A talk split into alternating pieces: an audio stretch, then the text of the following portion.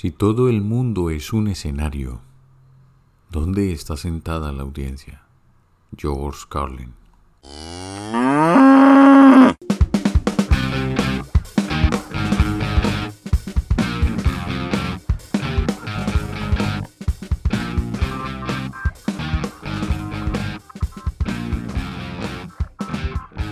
Bienvenido y bienvenida a No Seas Pendejo Project un espacio donde a través de recomendaciones, historias de vida y reflexiones personales, te invito a que dejemos de ser un pendejo.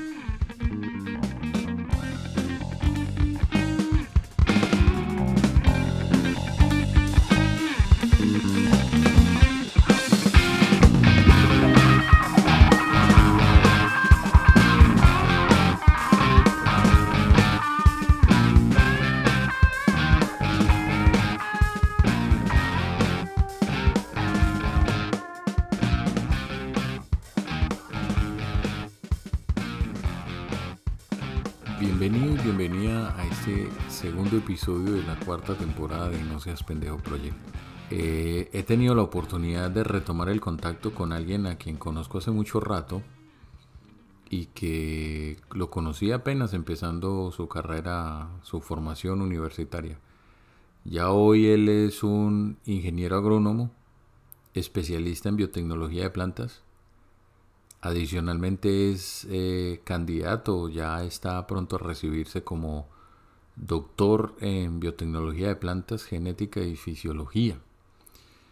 Además, hay que decir que eh, tiene o es un impulsor o un dinamizador de los negocios alrededor de eh, el tema de la, del cannabis y tiene una comunidad hispanohablante de cannabis, una sala en Clubhouse a la que puedes eh, acceder los lunes, miércoles y viernes a las 3 pm eh, hora del este o hora de Colombia o Miami. Eh, con esta antesala los dejo con mi amigo y con quien he retomado el contacto y les traigo este tema interesantísimo de su vida y sobre todo de lo que está haciendo hoy como doctor en, el tema de biotecnología. Eh, con ustedes, Nicolás Mendoza. Hola, Elkin. Muy buenas noches. ¿Cómo estás? Hombre, muy bien. Aquí aprovechando la pandemia y las marchas. Pero vos qué? ¿Dónde estás en este momento? Pues hombre, me quitaste, me quitaste las palabras de la boca también. Yo aquí también aprovechando la pandemia y las, y las marchas para estar, para estar encerrado acá en Santa Rosa de Cabal, estoy en Risaralda, Colombia. Em, bueno, tenemos la fortuna de tener un lugar privilegiado acá en el área rural de Santa Rosa y pues bueno, acá estamos descansando y refugiándonos un poco como del, de, de, las protestas y de la lucha social que se está dando afuera. Eh, entonces, pues nada, aprovecho el tiempo que, que, que tenemos acá disponible para sacar adelante los diferentes proyectos. Y bueno, me, me uno al nombre del, del, podcast para dejar de ser pendejo, ¿no? Sí, hay que, hay que decirte que nosotros arrancamos siempre calentando motores con los entrevistados con una, con una pregunta básica. ¿Cuál sería tu top 5 de pendejadas? Pero antes de que nos contestes ese top 5 de pendejadas, eh, hay que contarles lo siguiente. Aquí donde ven ustedes a Nicolás con esa cara de juventud que tiene, es un trotamundos. Así que le vamos a preguntar, oye Nico, cuéntanos un poquito cómo ha sido tu trasegar por el mundo y, y, qué has aprendido un poquito. Y ya luego, si quieres, nos cuentas tu top 5 de pendejadas. Y es que yo creo que yo creo que una pregunta va ligada de la otra porque creo que en cada, en cada país y en cada, y en cada lugar en el que he estado en el mundo he hecho una pendeja grandísima. Pero bueno, eso, eso yo creo que queda para más adelante. Bueno, yo inicié, bueno, tuve la fortuna de, de, de que tuve unos padres que me apoyaron siempre en todas las pendejadas que se me ocurrían. Yo soy de un pueblo eh, al sur de Colombia, pequeño, se llama Picalito Huila, y pues ahí la universidad más cercana que había era en Neiva, pero pues no tenía las carreras que, que teníamos. Es más, pues yo tengo dos hermanos, una hermana y un hermano, y pues ninguno de los tres eh, salimos a, la universidad cercana y a la capital del departamento, sino que nos fuimos muy lejos. Entonces, dentro de ese trasegar, pues yo siempre quería, siempre quise estar conectado con el agro, siempre quise estar conectado con la agricultura y me fui para Medellín, hermano, a, a estudiar ingeniería agronómica y ahí empecé yo a hacer pendejadas. Desde el primer semestre de la, de la universidad empecé a hacer pendejadas y, como en cuarto semestre de la universidad hubo un, un, paro grandísimo. Eh, si no mal recuerdo, creo que ha sido uno de los paros más largos que ha tenido la Universidad Nacional, de Medellín por lo menos, que fue casi seis meses. Y en ese paro, pues en medio de, de, de, Nicolás estar buscando qué hacer, cómo mitigar las cosas, después de haber terceriado cálculo, después de haber tenido muchas, después de haber tenido muchos, muchos problemas universitarios, pues dije, no, hombre, pues si yo quiero hacer otra cosa, yo tengo que aprender primero inglés y segundo, tengo que, que, que buscar otras oportunidades y empezar a conocer el mundo para poder ampliar la cabeza y, tener otros horizontes.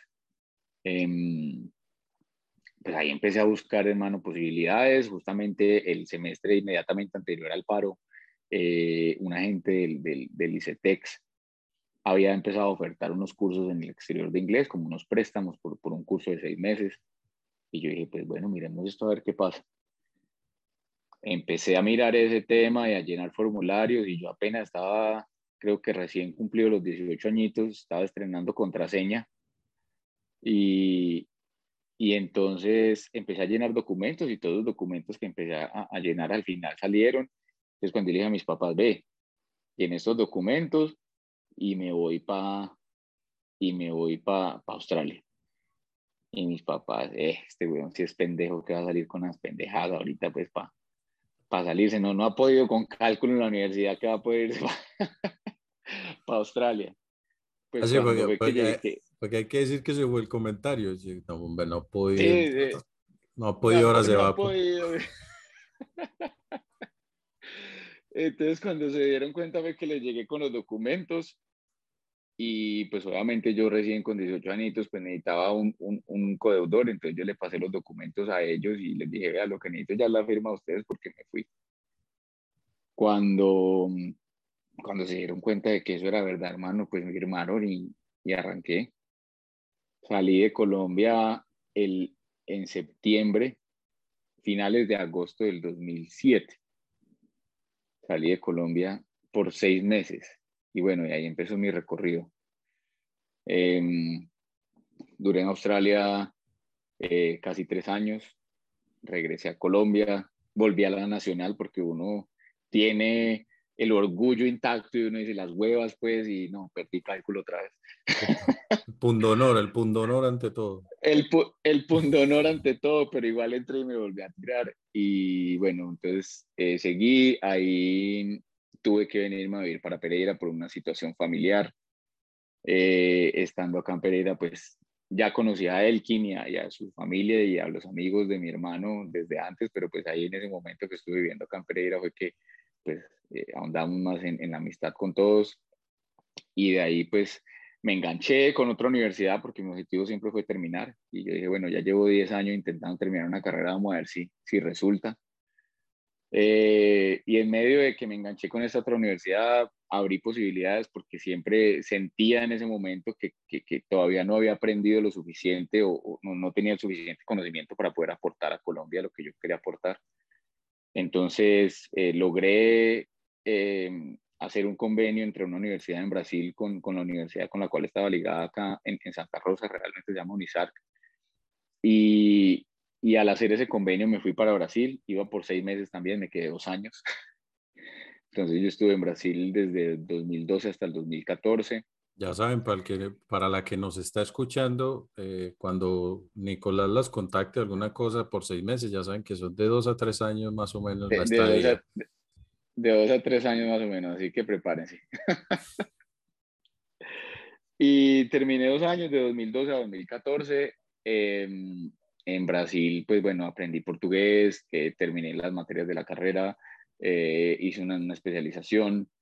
Eh, todo eso me lo validaron cuando llegué acá. Em, bueno, estoy contando como un resumen y bueno, regresé acá en el 2000, mediados del 2014. Mm, terminé un proyecto que tenía de investigación en abril del 2015, exactamente 10 años después de haber empezado la carrera. Me gradué de ingeniero agrónomo, pero ya me validaron la especialización que había hecho en Brasil, entonces con eso yo dije, no, pues yo arranco una maestría. Y empecé a buscar, a buscar, a buscar y, y en marzo del 2015 me aceptaron para una maestría en la Universidad de Noruega, que en, que en, que en enero del 2016 inmediatamente se convirtió en doctorado. Y bueno, de, en Noruega también que iba para quedarme para año y medio, que duraba la maestría, terminé quedándome cinco años, pero afortunadamente terminé el doctorado. Bueno, en este momento estoy eh, con correcciones que, que, se han atrasado por parte de la pandemia, pero pues ya tengo el título de, de candidato, solamente me falta recibir el diploma, pero pues que el avión no llega por problemas de, de encierro. y bueno, y en medio de eso, pues aquí, allá, estuve en Puerto Rico, estuve en Estados Unidos, he conocido muchos países del mundo, afortunadamente con la academia, afortunadamente limpiando baños también, afortunadamente mesereando en muchos lados. Entonces, entonces, pues eso me dio la, la voluntad y en el 2019 dije, bueno, creo que ya con el doctorado, con, con, con, con la educación, pues según el estándar académico más alta que hay, creo que ya tengo el, el, conocimiento suficiente y, y las cosas de, del mundo que he aprendido para poder volver a Colombia.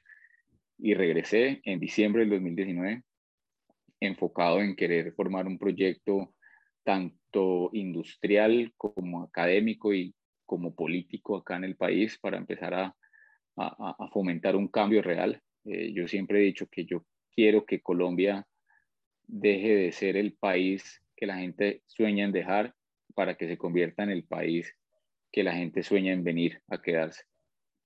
Entonces, y lo siento así porque, porque tuve la fortuna, tuve la fortuna de vivir en muchos países, de disfrutar su, su tranquilidad, de disfrutar su economía, de disfrutar su transporte público, de disfrutar su, su seguridad.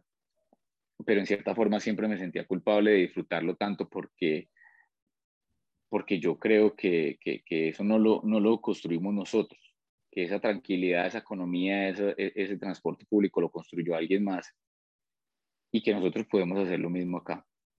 Entonces a eso regresé y pues bueno, desafortunadamente, o no sé si afortunadamente, porque, porque a partir de la pandemia y de, y de ver de que las posibilidades de empleo no, no eran tan fáciles, pues bueno, surgió un proyecto fabuloso que me tiene enganchado ya por más de un año, em, que es lo que me tiene apuntando ahorita, lo cual me ha, me ha, logrado dar empleo a ciertas personas y lo cual me ha logrado establecer convenios y, y, y lazos muy importantes entre diferentes países.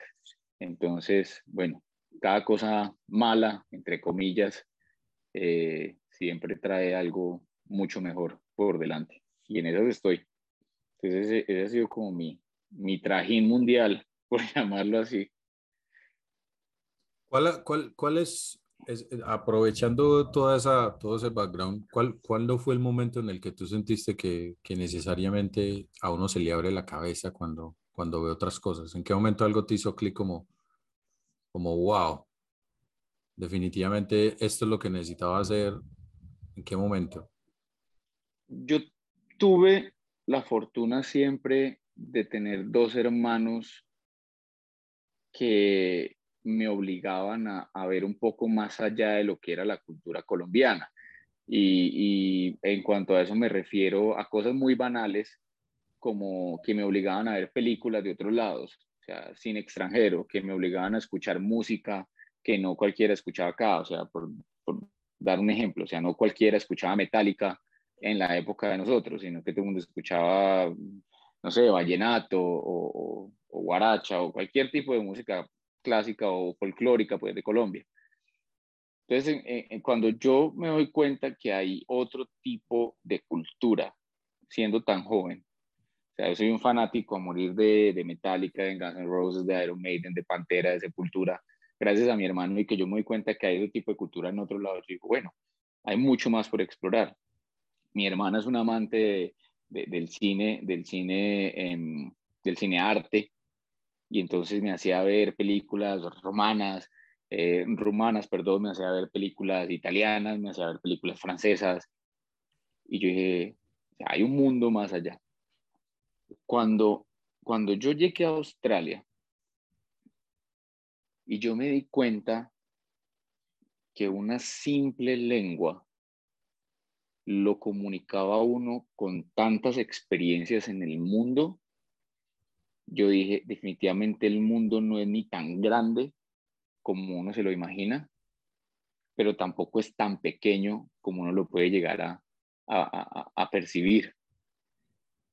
Entonces, yo creo que allá, allá en, donde yo vivía en Melbourne, en una ciudad muy multicultural, en donde en el, en donde en el transcurso de media hora del tren, yo escuchaba entre 10 y 20 lenguas diferentes. Y que al final, si yo quería algo, o, quería saber algo de esas 10, 20 lenguas diferentes con inglés, me lo podían transmitir. Yo dije, el mundo es un lugar muy pequeño, pero al mismo tiempo inmenso para explorar. Yo creo que hay. O sea, subirse a un tren, o sea, el que vos subirte a un tren y, escuchar que hay un indio, que hay un italiano, que hay un griego, que hay otro que hablando, que aquí, que haga, en, en, en, tres metros cuadrados, eso es algo que uno no le cabe en la cabeza en ningún otro lado. Yo creo que ahí fue que pegué como el choque. Ahí fue donde, wow, se me abrió la cabeza. Ahí es donde dejaste la pendejada. Ahí es donde ya dejé de ser pendejada. No, igual, no, igual, no.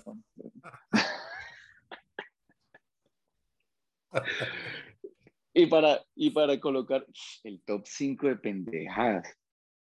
Uy, pero es que es que yo he hecho tantas pendejadas, weón, que eso es difícil. Pero no puedo por, colocar un top 5. Empieza por la más fácil, o sea, la, la, pendejada menos pendejada, si no hay como una suave. Y hasta el top 1, pues. A ver, la pendejada más fácil. Uy, una vez, hermano, que, que estábamos en un restaurante, estaba en un restaurante en Australia y al otro día, y al otro día yo no quería ir a trabajar. Y justo, y justo había un, unos, unos camarones que pues yo sabía que estaban malos. Mm. Y llegué y entonces como le dejaban a uno prepararse la comida. Y dije, no, aquí fue.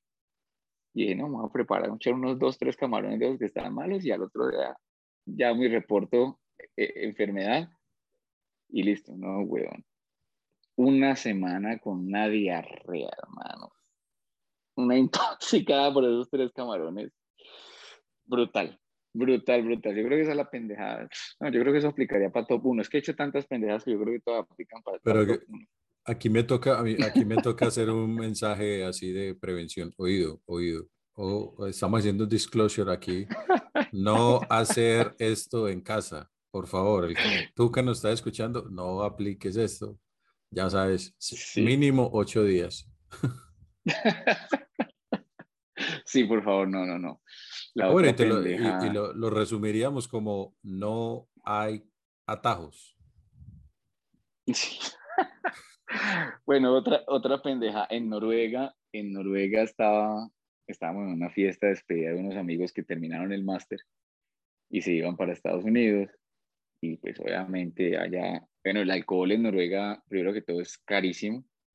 Entonces, cuando en una fiesta el anfitrión ofrece alcohol, o sea, eso es para enloquecerse, porque no todo, o sea, la, mayoría de las fiestas allá es, es, BYOB, o sea, traiga su propio alcohol, porque el alcohol es, es, es supremamente costoso.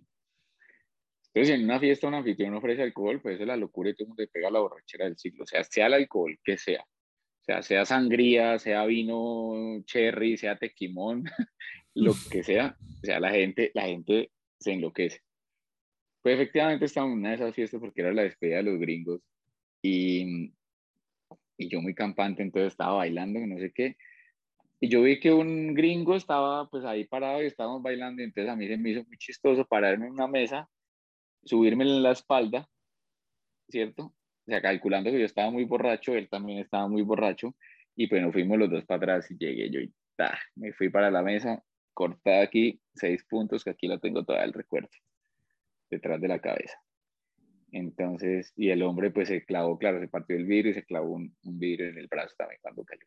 Entonces, ahí, se acabó la fiesta. Bueno, la verdad no se acabó porque hicimos curaciones eh, muy chambonas, por llamarlo así, muy ordinarias y, y, seguimos tomando, obviamente. Entonces, yo creo que hay van dos pendejadas juntas. Seguir tomando y, hacer esa huevona. O sea, sí. Consumo responsable. Consuma responsablemente. por favor. Por favor, sí, por favor háganlo. eh, uf, pendejada esta es. Bueno, es que en esa época no había opción, la verdad. Pero era, era haber perdido cálculo 1 por físico bloqueo mental. Porque me entraba un temor y me, o sea, yo entraba al parcial, yo le explicaba a todos mis compañeros, pero yo llegaba al parcial y, y se me borraba todo. Y la pendejada fue haber dicho, no, yo puedo con esto y, y matriculé cálculo la tercera vez con cinco materias más, en vez de cogerla solo y pues me la volví a echar. Esa sí es una pendejada grandísima. ¿Y eso ahí qué es? ¿Orgullo? ¿Cómo lo llamarías? ¿O soberbia? No, pendeja. No, yo creo que pendejada mismo. No, mentiras. Eh, mi hermano y yo somos muy competitivos. Ah, bueno. Entonces yo creo que era más bien eso, como que el hecho de que él me dijera, ah, ¿cómo así? no, yo ya me voy a graduar de ingeniero y usted no puede pasar de cálculo. Entonces, las huevas, pues que yo no me voy a dejar. Y ve ahí la... Como saben ustedes, el, poder motivador de un hermano mayor, mírenlo ahí. de un hermano mayor. Otra, ¿cuántas voy? Cuatro. Bueno, y la última, que yo creo que fue la pendeja, yo creo que este es top uno.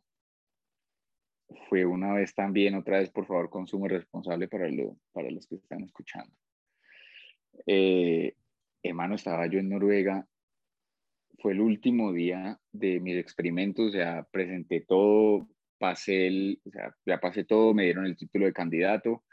Eh, para allá en la, universidad donde yo estoy, para tomar el título de candidato tienes que pasar un examen, tienes que hacer una presentación y tienes que hacer una y tienes que hacer una, una presentación sobre todo tu trabajo y ser aceptado por un jurado. Ese día fueron las tres cosas, hice todo, lo pasé, tal. Y pues me pegué la borrachera del siglo. Yo vivía, entonces yo vivía la estación del bus donde, donde yo vivía, quedaba más o menos a un kilómetro y medio caminando del apartamento donde yo estaba. Pero en medio, entre la estación del bus y el apartamento, hay un campo de golf. Pues obviamente era invierno, eso fue en diciembre del 2019. Era invierno y pues estaba lleno de, de nieve y pues obviamente uno borracho no calcula mm. la pendejada, entonces tenía más o menos entre unos 50, 60 centímetros de nieve ese campo de golf, entonces yo muy orondo por la pereza de, caminar por la carretera, me fui a atravesar por el campo de golf. Mano, pues me quedé literal atascado en el medio del campo de golf y en esa borrachera, pues lo único que yo hice fue, dije, pues ya qué más, me voy a acostar a dormir.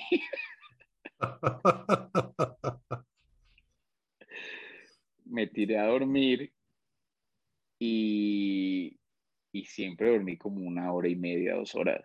Una pelada con la que yo estaba, con la que yo estaba saliendo, al ver que yo no le contestaba, pues se fue a buscarme y claro, me vio ahí en medio y yo ya estaba pues morado, casi hipotérmico. O sea, esa sí es la pendejada más grande que yo he hecho. Consumo responsable, ¿no? Consumo responsable, wow. Esa está brutal, ya saben, por favor no combinen el alcohol y la nieve. esencial, esencial. Uf, sí, sí, sí, esa, esa, estuvo, esa estuvo pesada. Si no es por esta pelada, sí, yo creo que no le estaría contando el cuento. Oíste, Nico, ¿y por qué la tendencia, eh, la tendencia suicida? ¿Qué pasó ahí? Hermano, cuando yo veo me da tanto sueño. Entonces, claro, entonces era el esfuerzo, era el esfuerzo entre no dormirme en el bus, o sea, no dormirme entre el, entre el bar y, la, y la estación donde tenía que bajarme y ya luchar de ahí para adelante fue imposible. Porque no me podía pasar, o sea, si me pasaba y si quedaba pues llevado de todo. Y pues, obviamente yo, pues, yo, tenía mi carro, pero pues obviamente lo dejé parqueado allá pues por responsabilidad obviamente del, del nivel de alcohol que traía en la sangre. Pero bueno, esa fue la pendejada. Desde ahí ya no he vuelto a hacer tantas pendejadas, ¿no? El, el, es el top uno. En los momentos, bueno, no, excelente el top. Excelente, excelente el top, esa es la idea. La idea es alimentar el banco de datos de pendejadas. Eh, nosotros, ustedes saben, eh, quien, está, quien nos está escuchando en este momento, recuerda que en www.noseaspendejo.info encuentras la suscripción al trío del viernes y a nuestras redes sociales. Y ahí ustedes saben que nosotros siempre estamos publicando en, sobre todo en Instagram, el top 100 de pendejadas. En este momento llevamos como 60, pero con esta retroalimentación con Nico vamos a tener que aumentar el top 100 a, top, a otro top, porque nos la sacó del estadio con esas.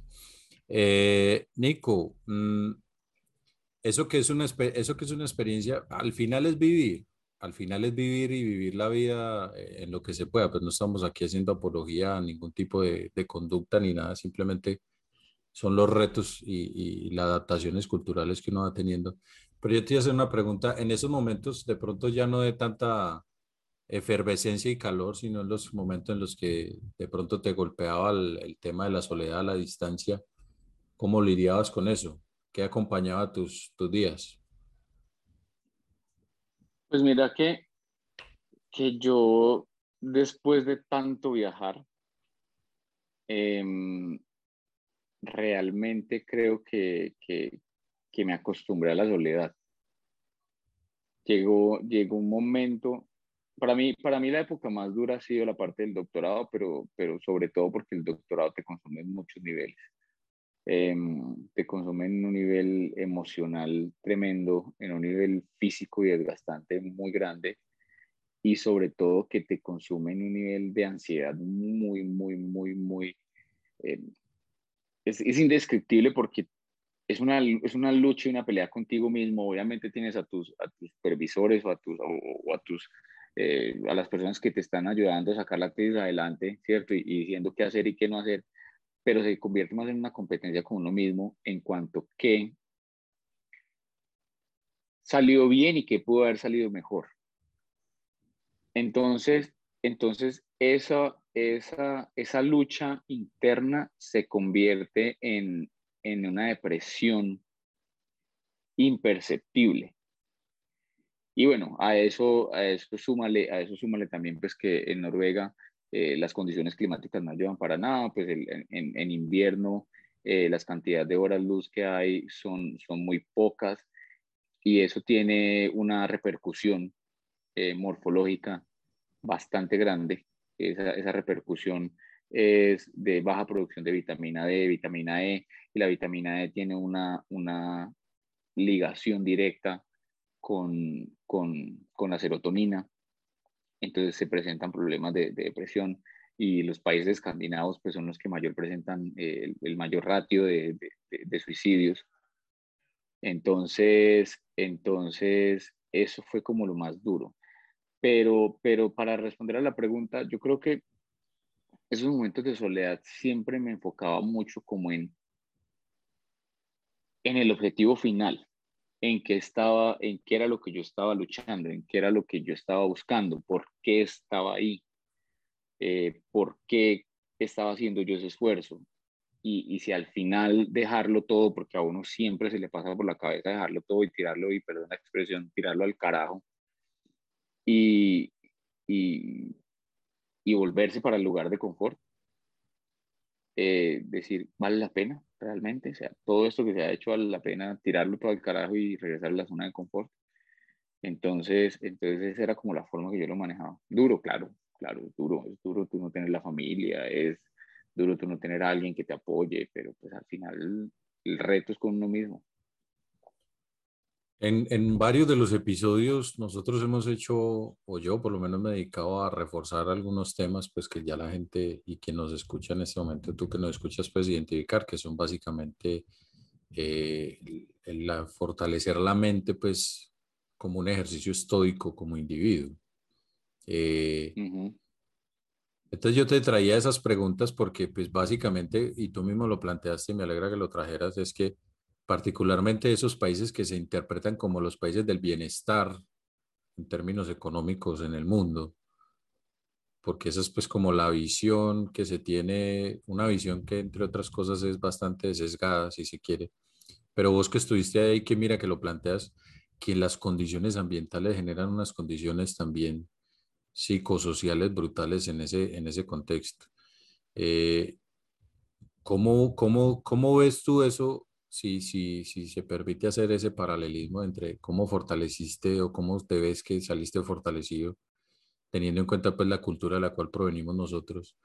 Y lo segundo, ¿cómo, ¿qué cosas en comunes has encontrado con ese contexto de allá versus el contexto pandémico? Pues te voy a resumir todo. Hay una, hay, una, te voy a resumir todo con un meme que vi al principio de la pandemia. Hay una, hay una imagen de, de Robert Downey Jr. donde, donde se está tocando el pecho como, ay, como que alivio. Y decía, y decía la leyenda, decía, eh, científicos dicen que el coronavirus solamente se transmite por contacto social. Y abajo decía, los noruegos, y salía la imagen de Robert Downey Jr. como, ay, qué alivio. O sea, con eso te lo resumo todo. con, eso, con eso te resumo cómo es la interacción, cómo es el modelo, cómo es la vida, cómo es la afectación que mencionaste psicosocial de, de la población de allá. Oye, eso, eso, eso nos lleva, me lleva, por ejemplo, una pregunta que también planteo mucho en el podcast eh, a lo largo, pues si esto es, porque básicamente la búsqueda de dejar de ser pendejo es la búsqueda de conocimiento interior porque pues, las pendejadas son como elementos externos de ese software que vamos dejando que se nos inserte. Y al final la búsqueda de, que, de cómo ir sacando cosas de nuestro ser que de pronto no son nuestro ser y nos impiden brillar. Y eso aplica no solo para la persona, aunque yo se lo planteo a la gente, pues porque el único universo que podemos controlar es el de nosotros mismos. Nosotros no podemos controlar otro cosmos, básicamente. Eh, ¿Y cómo ves ese paralelismo con, con, el tema de la pandemia? Ah, bueno. Eh, es que bueno, en ese, en ese punto, en ese punto, eh, pues no sabría mucho cómo opinar porque pues no tuve la ventaja o, desventaja, no sé todavía, de vivir la pandemia ya. O sea, toda la pandemia la he vivido, la he vivido acá en Colombia. Eh, pero te, Lo digo, te lo digo más o menos por lo que decías, que básicamente era como si estuvieras en un estado de pandemia, sin estar en una pandemia. Sí, exactamente, pero entonces para ellos no fue muy, para ellos no fue muy difícil. O sea, con decirte que nomás, y, y bueno, y mucha gente hace el chiste, y es que no, es que en esos países, en esos países primermundistas, si uno tiene gripa, lo mandan para la casa. Sí, o sea, a vos te mandan un correo diciendo que usted tiene síntomas de gripa desde antes que estuviera el coronavirus. Usted tiene síntomas de gripa, ¿qué es mejor en la casa? Entonces, de por sí ya era algo como muy común. O sea, las, los contagios en Noruega no se empezaron a dar hasta, o sea, tan fuertes, porque hubo siempre desde el principio, pero no se empezaron a dar tan fuertes hasta casi ocho, ocho meses de que se empezaron a escalar en el resto del mundo. Y pues ocho meses me, me, refiero después de que empezó a escalar en China, ¿cierto? Que fue en noviembre, hace unos en noviembre, eh, febrero, en marzo cerraron, pero los contagios escalaron como en mayo, junio más o menos del, del 2020 en Noruega. Pero fue por ese mismo autocuidado que de por sí ya tenían establecido. Ahora, la otra ventaja de por qué no se expandió tanto aunque en Noruega ahorita la parte de vacunación está muy atrasada y los manejos de la, de, la pandemia están más estrictos ahora, eh, pero en Noruega no se dio por las ventajas sociales, o sea, eso no lo podemos discutir. O sea, no podemos discutirlo absolutamente que una persona como en Colombia, que tiene que salir sí o sí a la calle a vender su maní, a vender su bonais, a vender su empanada, a vender su arepa, para poder alimentar a su gente, en Noruega no lo vivieron. O sea, en, Noruego, en Noruega fue tan así que hablemos de una, hablemos de, de, de, un tema que va a sonar tal vez un poco eh, tosco, pero la línea más baja de empleados, por decirlo así, son los meseros en Noruega, ¿cierto? los meseros aún así tuvieron su mesada, aunque no abrieron los restaurantes, aunque no abrieran los bares, ¿cierto? y se podían quedar en su casa tomando su cerveza, comprando su comida. O sea, lo más duro que lo veían los noruegos era que cerraran los supermercados por dos o tres días a la semana y que luego los abrieran por, por, por, ciertas horas. Pero entonces, o sea, no hay punto de comparación con un país que tiene la posibilidad de proveer dinero y comida a toda su población, con un país donde la mayoría de su población, y estamos hablando de casi la mitad, porque según encuestas del DANE, 19 millones de personas en Colombia están en, pobreza y 10 millones de personas están en vulnerabilidad. Entonces, no es lo mismo que 19 millones de personas tengan que salir todos los días a vender maní, a vender el Vive 100, a vender el Bonais, a vender esto. Porque obviamente los contagios van a ser así mucho más grandes. Aún así, a mí me parece que, que, que, que, que la pandemia fue muy mal manejada, gubernamentalmente hablando, y, y que hubo cosas que se pudieron haber manejado. Pero obviamente sí tenemos que tener un contexto claro y que es la población y el tipo de población que tenemos. Eso es cierto. Hay un tema de deudas históricas o deudas sociales históricas que pues, definitivamente se vieron agravadas por la pandemia. Pero ya saliéndonos un poquito de ese tema, eh, porque la palabra crisis en el kanji o en la escritura del ideograma chino o japonés realmente significa oportunidad. Eh, hay que decir, Nico, ¿cuál es la oportunidad que encontraste ahora sí, con todo el tiempo del mundo y sin poder tener que moverte? Y, sería bueno que nos contaras un poquito de esa, de, ese, de esa lógica en la que andas ahora que, que nos parece muy interesante compartirle al que nos escuche. Bueno, sí, la crisis, sí, yo estoy también, eh, estoy también enterado de eso. La crisis, la crisis significa oportunidad. Y yo creo que esa palabra, no solamente que sea en el ganji chino, sino en, en, en todos los idiomas, debería significar lo mismo. Crisis debería significar oportunidad. Bueno, en, el, en, la pandemia me cogió hermano que, que, yo venía pues trabajando, bueno, yo vengo hace mucho tiempo eh, trabajando con cannabis, eh, confieso aquí para el que nos está escuchando, la, que nos está escuchando, que empecé con el cannabis eh, de forma recreativa en, mis épocas de universidad pública. Em, pero sin embargo, pues siempre me causaba mucho, mucho, eh, mucha curiosidad saber por qué siempre el cannabis era mencionado en diferentes textos antiguos en diferentes menciones, en diferentes tribus, en diferentes eh, religiones. Entonces lo empecé a estudiar, eh, yo más o menos empecé a estudiar el cannabis como tal, como una planta medicinal y benéfica en el 2014, más o menos. Y empecé a estudiarlo y empecé a mirar diferentes beneficios que tenía, empecé a mirar sus moléculas, su composición. Como agrónomo empecé a estudiarla desde la parte fisiológica, desde su distribución. Y una de las oportunidades que se me dio cuando, cuando llegué a Colombia en el 2019, en diciembre, fue que me ofrecieron eh, eh, ser gerente de una empresa de cannabis, de una, empresa, no, pues de la parte agrícola de, de, la empresa de cannabis acá en Colombia. Me enganché mucho, me enganché mucho, seguí estudiando, seguí haciendo protocolos de producción, empecé a producir, empecé a, a, hacer muchos tratamientos, empecé, bueno, les cuento aquí entre nosotros que mis papás son súper conservadores y pues es tanto el tema científico y tanto el, el, tema eh, de estudio que le he hecho que, que, tengo a mis papás ahorita consumiendo los productos que yo hago y, y eso es un avance grandísimo para mí personalmente porque porque, porque bueno, porque es, sacar un estigma y sacar una planta que ha sido demonizada, ¿cierto? Hacer algo que es beneficioso.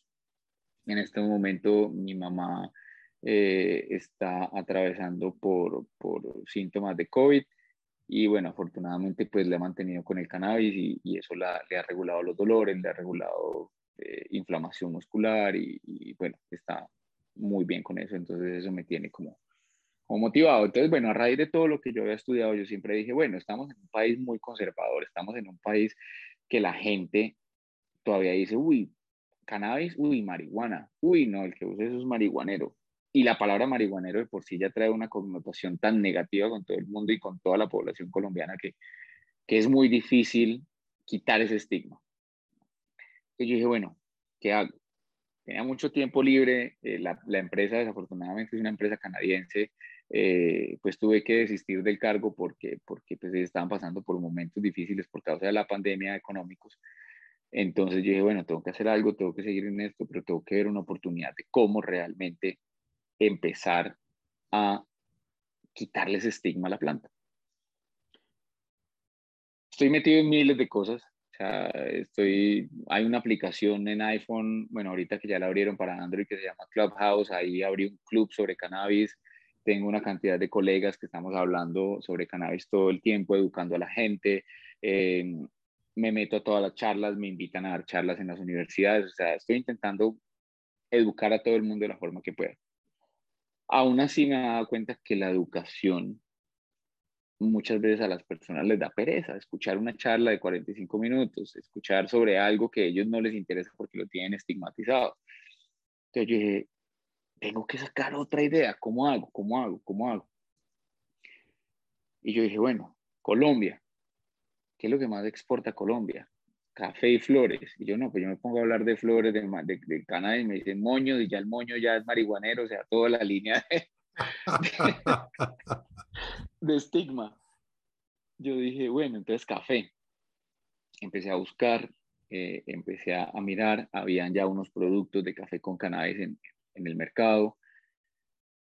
Y yo dije, eh, pero esta vaina, pues, o sea, como que, como que haya tanto producto, yo no, no creo que, que eso sea como tan así. Y hay que buscar otra manera porque es que, bueno, entonces empecé a ver y todos los productos tenían como una línea de producción, o sea, eh, no, mezclamos el grano con flor. Y dije, no, eso no sirve. O sea, científicamente hablando, eso no me sirve. No, que tostamos el grano y luego le hicimos con aspersión eh, CBD, que es una de las moléculas del cannabis. Y dije, no, eso tampoco sirve porque la molécula es muy grande, porque la molécula es liposoluble. Liposoluble es que es soluble en, aceite. Y yo dije, las moléculas liposolubles ni por berraco se van a mezclar con agua, entonces cuando uno haga el tinto no queda nada.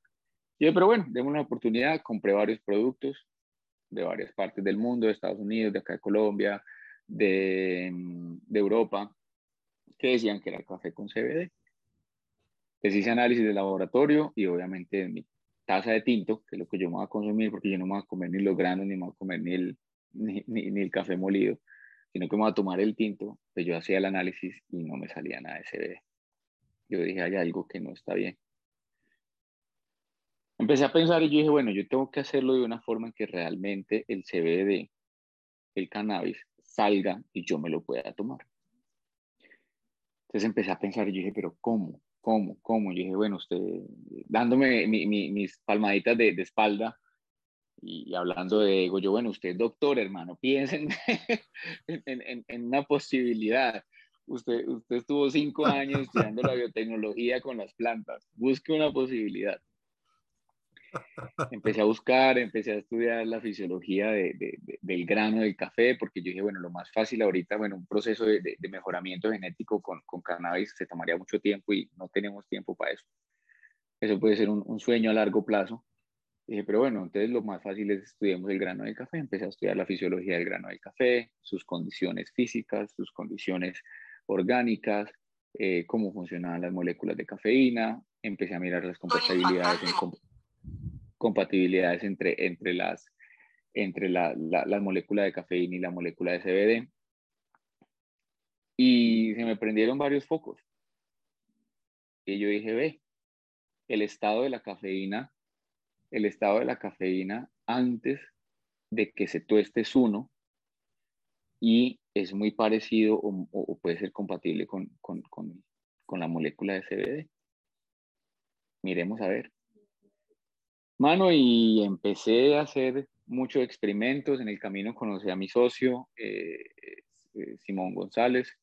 Es un, ciudadano estadounidense, el cual tiene conocimientos en, en, la parte de, tecnología y de, maquinaria. Y empezamos a hacer experimentos, empezamos a, mirar como diferentes, a probar temperaturas, a probar, a probar métodos, a probar eh, contenido, a probar eh, formas de, de, la molécula en que se podían administrar. y hombre, y logramos hacer la primera infusión real de, de, la molécula de CBD dentro, dentro del grano verde de café. O sea que es un café que, o sea, es un grano, para los que no conocen, pues solamente el café tiene que pasar por un proceso de tostado, después molienda y después por, por el agua caliente en la cafetera para hacer el café. Y esto lo que nos daba era una oportunidad impresionante porque se abría todo el mercado del mundo. O sea, nosotros no simplemente le estábamos diciendo a las personas, tomen su café ya tostado con CBD, sino que le estábamos diciendo a los grandes distribuidores, oiga, tenemos este café verde, usted puede hacer lo que le dé la gana con él. Usted puede tostarlo al nivel de tostión que usted quiera, usted puede molerlo en la finura o grosor más que usted quiera de molienda, y usted puede hacer el tipo de café que le dé la gana. Aquí está. Y ahí, hermano, con eso nació eh, eh, nuestra empresa, Colombia Zona. Eh, es una empresa fundada principalmente en Estados Unidos y con una sede acá en Colombia. La razón por la cual la fundamos en Estados Unidos fue por el movimiento de dineros para inversionistas. Y en Colombia eh, pero en Colombia se va a establecer toda la parte de producción. Eh, ya tenemos, bueno, ya hemos sacado las primeras libras de café, ya tenemos muestras, ya tenemos análisis de laboratorio, de laboratorios externos, de otros, eh, de, de, Estados Unidos, de otros proveedores, de otra gente. Y pues así nació esta idea, hombre, y, y bueno, pues ahora la gente, mi papá ya toma café, mi papá es tintero, súper, súper tintero. Y, y yo lo veo el café con CBD y el hombre mantiene chévere. Mantiene happy. mantiene happy. Y lo que más me sorprendió, y esto fue un experimento social, es que a todo el mundo, ya que les decía, ve, este café tiene CBD, ah, pero es café. Sí, tiene CBD. Ah, pero es café. Y yo sí, ah, démelo. Entonces ya logré lo que quería, que era pasar el CBD o la estigmatización del CBD o del cannabis a un segundo plano y que con el tiempo se vaya convirtiendo en el primer plano. Entonces, así nació Colombia Zona y, en eso estamos trabajando ahorita y, y, esa es como mi crisis, o sea, mi oportunidad de, de la pandemia.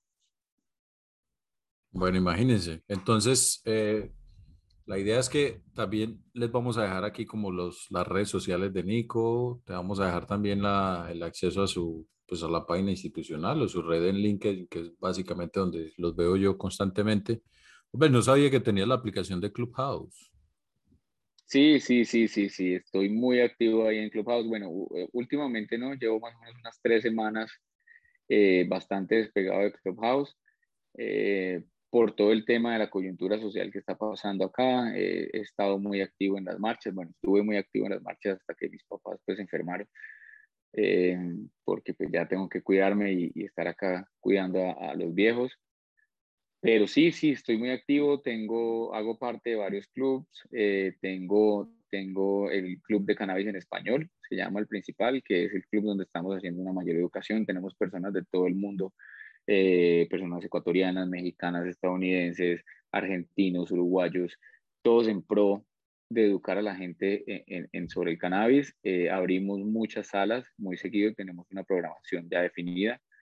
Y hago parte de otro club que se llama Colombianos en CH, Colombianos en Clubhouse, que también son colombianos principalmente que vienen al exterior. Y en este momento, cuando estuve más activo ahorita último, la semana pasada sobre todo, eh, estuvimos fue haciendo salas alrededor de la coyuntura social que se ha formado eh, en el país.